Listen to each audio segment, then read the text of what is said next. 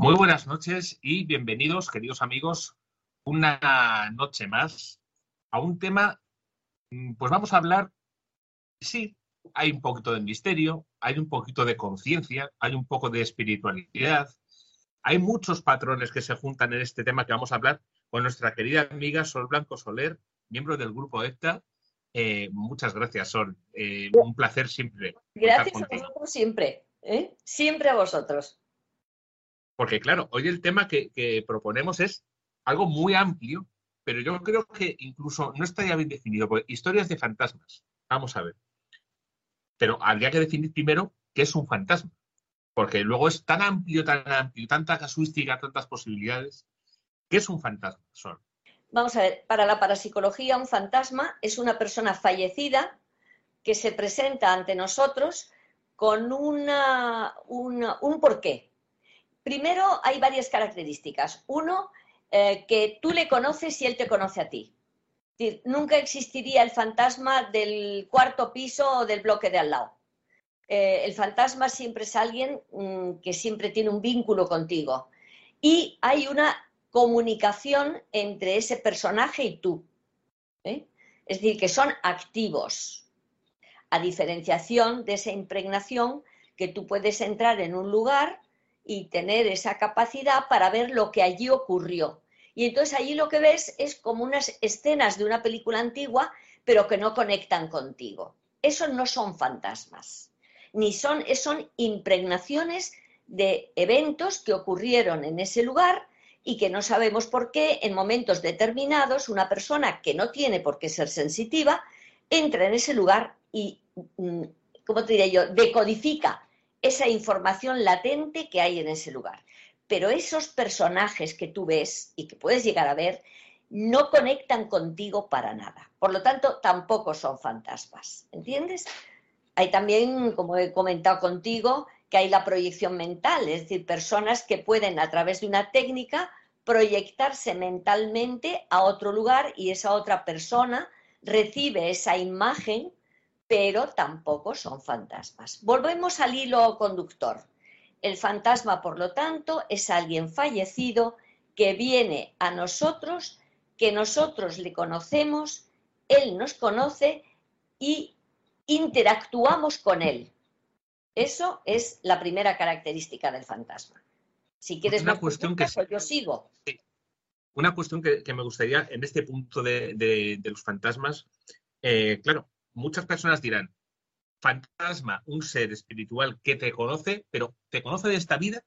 ¿Puede ser un reconocimiento de otras vidas? Mira, normalmente no vamos a complicarnos las cosas.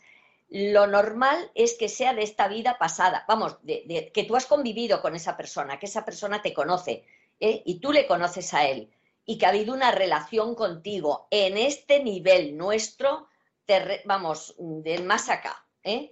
Pero que esa persona ya ha fallecido y entonces tiene un mensaje, tiene un ánimo. Tú sabes, el libro este de Ya estoy bien, me parece que se llama de, Juan José Benítez, recoge pero montones de testimonios de gente que ha recibido estas visitas inesperadas de seres queridos y con la finalidad única de decirles, estoy bien. Es que vienen normalmente para decirte, estoy bien, no llores más, Voy a seguir caminando. ¿Y a qué responde? ¿A qué responde que haya unos casos que sí y otros casos que no? Hay muchas personas que, por ejemplo, se quedan rotas totalmente cuando un ser querido eh, trasciende y ese ser querido no aparece nunca. No, porque y eso que se le busca, se le demanda. No, no, pero es que no mandamos nosotros, manda el otro lado. Y por lo tanto, algunas veces cuando vienen te dicen que es que les han dado permiso para.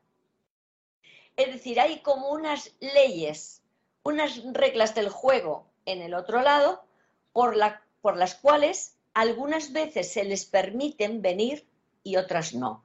Por lo tanto, yo te digo porque yo no soy sensitiva, yo he perdido muchos seres queridos, pero muy importantes en mi vida, y no he tenido esa, ese privilegio, digamos, de, de, verles y de que vengan. Los he sentido cerca, porque a veces los sientes, ¿eh? un poquito cerca, pero, pero no he tenido, digamos, el efecto visual no lo he tenido.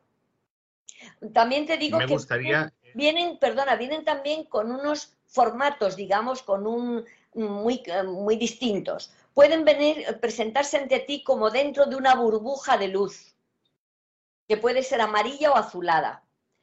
Pueden presentarse de cintura para arriba, por ejemplo, no completos. Eh, pueden, em, normalmente, cuando les ves, eh, suelen tener una edad más joven de la, de la edad que tenían cuando fallecieron. Eh, bueno, ya sabes que dicen que allí recuperamos la edad de la plenitud que tenemos, como pueden ser los 30 años, pueden ser los 30, 40. Eh, yo no sé si será por eso, pero la incidencia que hay, la casuística que hay, te está indicando esto.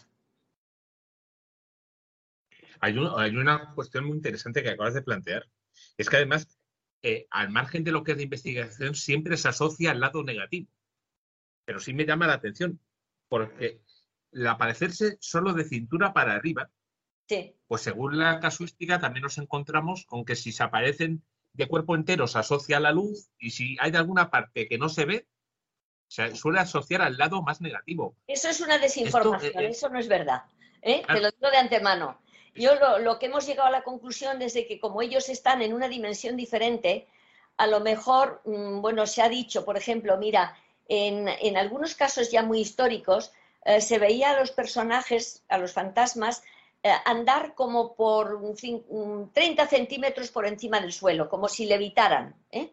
Entonces eso se ha querido dar una explicación de que la, ese más allá, que es otra dimensión en el fondo, no, no tiene nada de, a ver, de secreto, ni de cosa terrible, ni de nada de eso, pues podría... ¿Te está gustando este episodio? Hazte fan desde el botón apoyar del podcast de Nivos. Elige tu aportación y podrás escuchar este y el resto de sus episodios extra. Además, ayudarás a su productor a seguir creando contenido con la misma pasión y dedicación.